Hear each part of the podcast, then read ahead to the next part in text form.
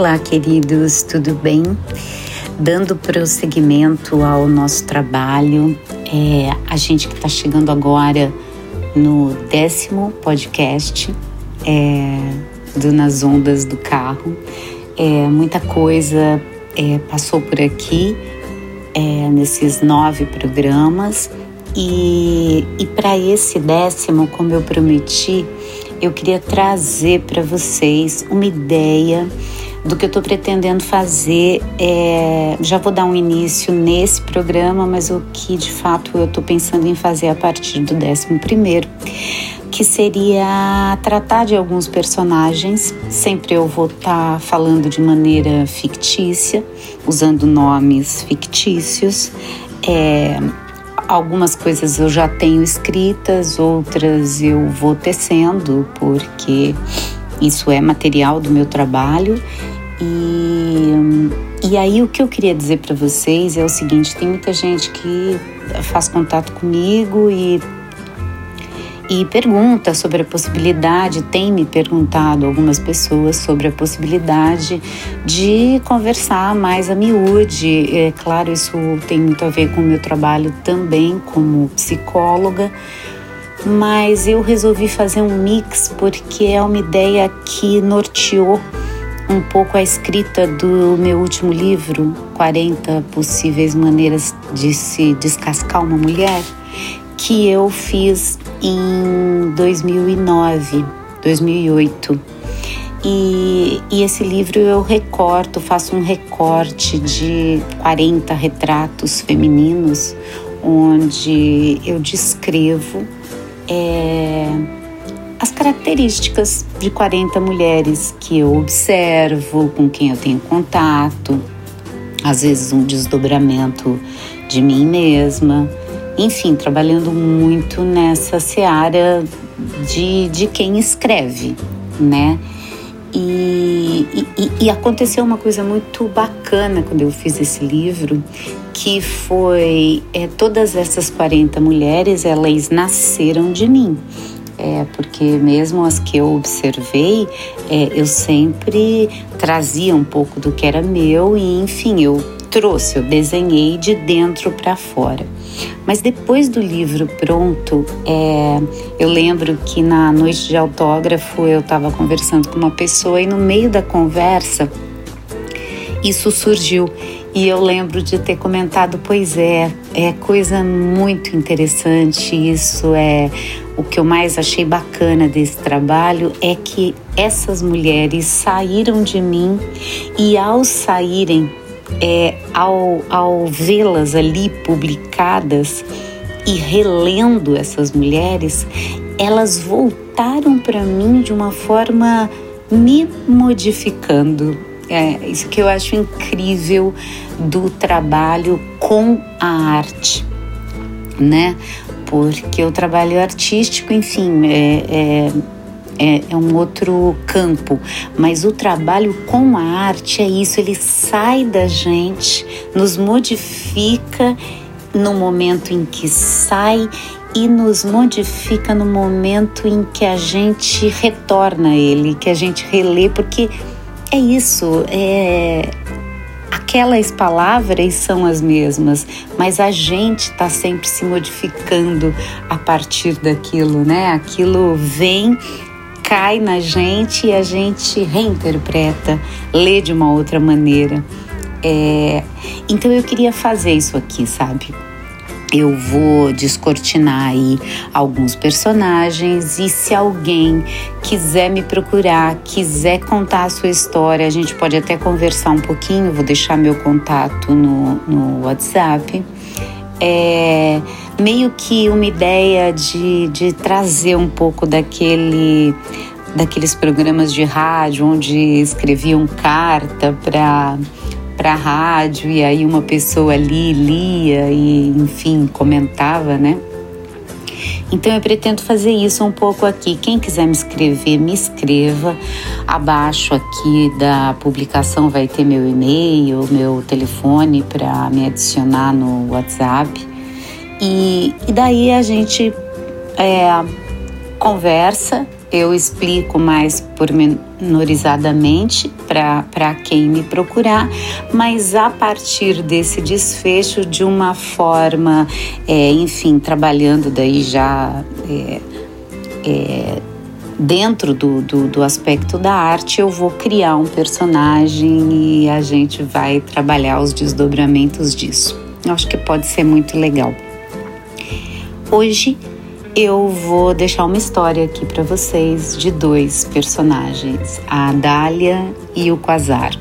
Dois personagens que têm um encontro é, no meio de uma rua da cidade e, e ali acontecem algumas coisas e eu vou então contar para vocês, tá bom? E eu aguardo que vocês se comuniquem comigo e a partir da semana que vem então lógico, vez por outra eu vou voltar a fazer o módulo tradicional, mas eu vou estar tá sempre trazendo então esses personagens para ver o que a gente pode ir desdobrando, tá bom? Então vamos a eles. Adália e Quasar. Posso cheirar você? Foi exatamente essa a pergunta que ela fez ao homem que amava. Aquela pergunta, ao se esbarrarem por acaso no meio da rua, o deixou qualquer coisa entre estupefato e vibrante. Ele desejava imensamente aquela mulher e surpreendeu-se. Sem que ele respondesse, ela se aproximou, tocou uma das mãos dele com a sua, se apoiou e cheirou. Cheirou profundamente. Atrás da orelha, o pescoço e o rosto. Respirou o cheiro, o agridoce do cheiro. Eles não se comunicavam mesmo, não sabiam usar a linguagem verbal quando se encontravam e então silenciavam. Falar o quê? Não havia nada para ser falado. O posso cheirar você dava conta do que havia para ser entendido. Embevecida diante daquele cheiro que ela sentiu, ela buscou nos seus arquivos. Parece que há uma espécie de teto no alto da cavidade nasal que responde por essa questão do cheiro humano. Os resultados ainda são conflitantes, não tem coisa muita que comprove, mas de todo modo, os seus genes disseram sim ao conteúdo do cheiro. Os sinais olfatórios e as respostas desencadeadas pelo cheiro eram as pistas mais evidentes de que ela estava no caminho, de que aquele era o único caminho. Então eles se olharam demoradamente quando ele a afastou. Tinha uma vida inteira dentro. Estavam no meio da calçada do dióxido de carbono e da falta de oxigênio. Ela quis mais uma vez se amalgamar ao cheiro mas ele segurou seu braço, segurou seus olhos bem dentro dos dele. Ali refletida, ela devolveu o olhar, soltou-se do braço sem despregar os olhos dos dele, virou-se e começou a caminhar sem sequer olhar para trás. Ele, dentro do seu próprio cheiro e do que dela havia se misturado, ficou ali paralisado no momento. Cheirou profundamente o em volta no rastro, nada, nem nenhum caminho que ele pudesse seguir. E dentro do cheiro e da ausência dela, ele ali permaneceu de modo irremediável. Ainda hoje, ao passar por aquela rua, se pode ver o homem ali, uma estátua de pedra e cheiro. Dizem que a mulher mora ali perto mesmo, mas não deseja ser reconhecida. Durante a noite, enquanto muitos ainda dormem, ela aparece para cheirá-lo, chega perto, ronda aquela figura de pedra e delonga-se. Então, toca uma de suas mãos, se apoia e o cheira profundamente como daquela vez. Faz isso tão profundamente que os contornos dele começam a se definir e os batimentos cardíacos lentamente a voltar. Então eles se olham e se entregam ao momento. Um mora dentro do outro. Ela se vê refletida em seu olhar e de novo tenta conter o desejo de cheirá-lo e de entranhar-se a ele, mas não é possível. Mais uma vez ele segura seu braço e seus olhos bem dentro dos olhos dele. Uma firmeza sem pai nem mãe, uma firmeza que ela não sabe de onde vem. Então, mais uma vez, ela se solta do braço que aprende e vai embora, com uma vida toda dentro.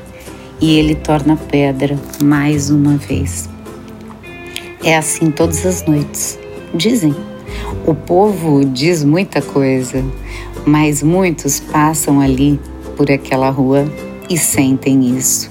Eu mesma senti quando passei por ali um perfume no ar, um odor um odor misturado de vida e morte, um odor de vidas amalgamadas.